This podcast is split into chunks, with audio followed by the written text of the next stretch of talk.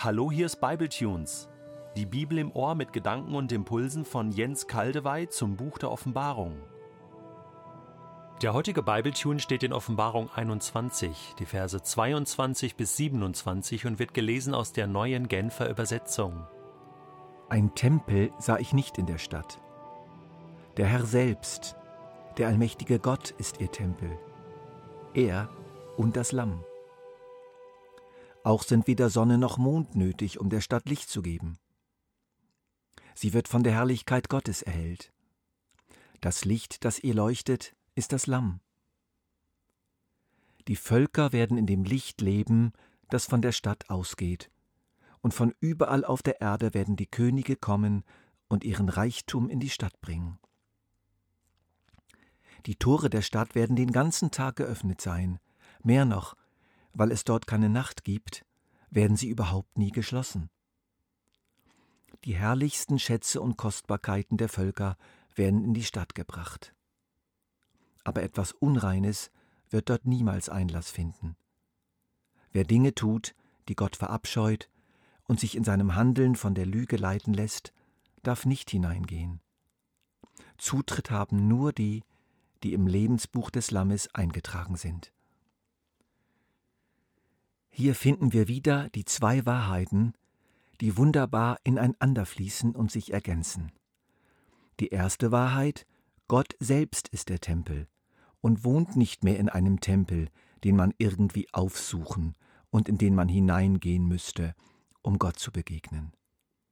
Er ist im ganzen neuen Jerusalem direkt zugänglich, unmittelbar, ohne Eingänge, Schwellen, priesterliche Rituale oder irgendetwas dergleichen.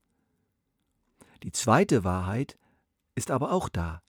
Es wird deutlich, dass das neue Jerusalem so etwas wie ein Tempel ist, der von der Herrlichkeit Gottes erleuchtet wird. Schon in den Sendschreiben hatte Jesus ja denen, die treu bleiben würden bis zum Schluss, versprochen, sie zu einer Säule in seinem Tempel zu machen. Das heißt, die Christen sind der Tempel. Die Säule des Tempels ist doch direkt Teil des Tempels. Ich versuche jetzt, diese beiden Aussagen miteinander zu einem Ganzen zu verbinden. Gott ist der Tempel, das neue Jerusalem ist der Tempel. Schauen wir uns zunächst mal dieses Wort näher an. Das Licht, das ihr leuchtet, ist das Lamm. Das Licht, das ihr leuchtet, ist das Lamm. Das Lamm ist der für unsere Sünden gekreuzigte und auferstandene Jesus Christus. Und das Licht?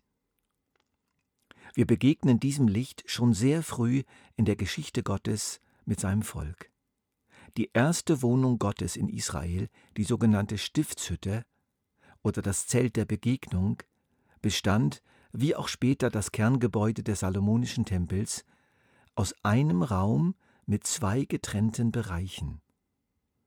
Der eine Bereich war das Allerheiligste, in dem sich die Bundeslade mit den goldenen Keruben befand und wo Gott im Dunkeln wohnte. Der andere, direkt angrenzende Bereich war das Heiligtum, durch einen dicken, undurchdringlichen Vorhang vom Allerheiligsten getrennt. Dort befanden sich der goldene Schaubrottisch, Symbol für Christus als Brot des Lebens, und der siebenarmige goldene Leuchter aus Gold, der den Raum erleuchtete, ein Symbol für Jesus Christus als das Licht der Welt und als das Licht des Lebens. Von der architektonischen Struktur her, also von den Wänden und vom Dach her, war es ein Raum, der aber durch den Vorhang in zwei getrennte Bereiche unterteilt war. Drei Evangelien berichten uns nun, dass dieser Vorhang der die beiden Bereiche trennte, im Herodianischen Tempel direkt nach dem Tod von Jesus entzweiriss, und zwar von oben nach unten, also von Gott her, und so die beiden Bereiche plötzlich nicht mehr getrennt waren, sondern eins. Die Entschlüsselung dieser gewaltigen symbolischen Demonstration ist nicht schwer. Gott ist durch den Tod von Jesus nicht mehr verborgen, sondern zugänglich. Jesus als Brot des Lebens und Licht des Lebens hat den Weg zum Allerheiligsten eröffnet. Denn dank Jesus Christus haben wir alle Juden wie Nichtjuden, durch ein und denselben Geist freien Zutritt zum Vater. So wird das von Paulus in Epheser 2,18 formuliert. Das neue Jerusalem ist dieser eine Raum. Gott ist das Allerheiligste, der eigentliche innerste Raum. Die Gemeinde ist das Heiligtum, erleuchtet durch die Herrlichkeit Christi, durch den sie nun auch freien Blick hat auf Gott und ihn wirklich erkennen kann. Heiligtum und Allerheiligstes sind nun eins geworden und ungetrennt in dieser Stadt. Was sich im physischen herodianischen Tempel als symbolischer Vorgang ereignet hat, ist hier volle Wirklichkeit geworden. Noch etwas anders formuliert. Nach innen ist Gott selbst der Tempel für das vollendete Israel, frei zugänglich für seine Kinder an jedem Ort in der Stadt. Aus dem Bereich des Heiligtums können Sie jederzeit mit einem einzigen Schritt, mit einem einzigen Blick in den Bereich des Allerheiligsten wechseln. Nach außen hin ist Gott gemeinsam mit seinem Volk der Tempel der neuen Welt, zugänglich für die Nationen auf der neuen Erde. Der Eingang zum Tempel aus dieser Sichtweise sind die zwölf Tore der Stadt. So verstehen wir jetzt auch die folgenden Verse viel besser. Die Völker werden in dem Licht leben, das von der Stadt ausgeht, und von überall auf der Erde her werden die Könige kommen und ihren Reichtum in die Stadt bringen. Die Tore der Stadt werden den ganzen Tag geöffnet sein, mehr noch, weil es dort keine Nacht gibt, werden sie überhaupt nie geschlossen. Die herrlichsten Schätze und Kostbarkeiten der Völker werden in die Stadt gebracht.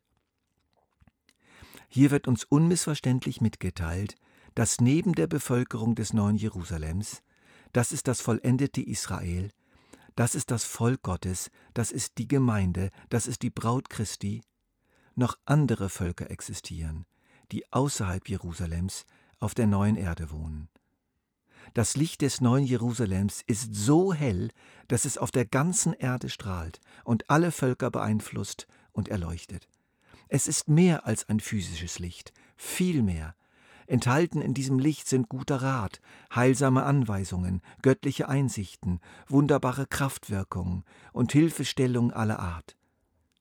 Die Völker reagieren darauf, und von überall her kommen die Staatsoberhäupter und Präsidenten der Nationen mit zahlreichem Gefolge und besuchen Jerusalem begeistert und bringen ihre kulturellen Schätze mit. Sie wohnen nicht in Jerusalem, aber haben Zugang zu Jerusalem, denn die Tore dieser Stadt sind immer offen. Sie werden von Jerusalem gesegnet und segnen ihrerseits Jerusalem. Hier haben wir die vollendete Erfüllung vieler Stellen in den prophetischen Schriften des Alten Testaments. Einen kräftigen Vorläufer davon hatten wir schon im tausendjährigen Reich. Ich freue mich jetzt schon, wenn die Koreaner dann erscheinen, und zwar Süd- und Nordkoreaner, und die Japaner und die Afghanen und die Saudis und die Burmesen und die Vietnamesen und so manche meine Angehörigen. Aber wie ist das möglich? Wie kommen die denn auf die neue Erde? Dazu folgen in einem der nächsten Bibletunes noch einige Überlegungen. Es heißt dann noch weiter, aber etwas Unreines wird dort niemals Einlass finden. Wer Dinge tut, die Gott verabscheut und sich in seinem Handeln von der Lüge leiten lässt, darf nicht hineingehen. Das dürfen wir natürlich nicht so verstehen, als ob es dort auf der neuen Erde noch Unreines gibt oder Dinge, die Gott verabscheut. Nein, hier wird wieder in unsere Gegenwart hineingesprochen. Wer hier und jetzt gegen Gottes Willen und Wesen lebt und an seinen Lebenslügen festhält, der wird später ausgeschlossen sein von diesem Ort. Wieder werden wir gewarnt. Und wir sollten uns zwischendurch wieder mal daran erinnern, dass die Offenbarung ausdrücklich für Christen geschrieben wurde und nicht für Nichtchristen.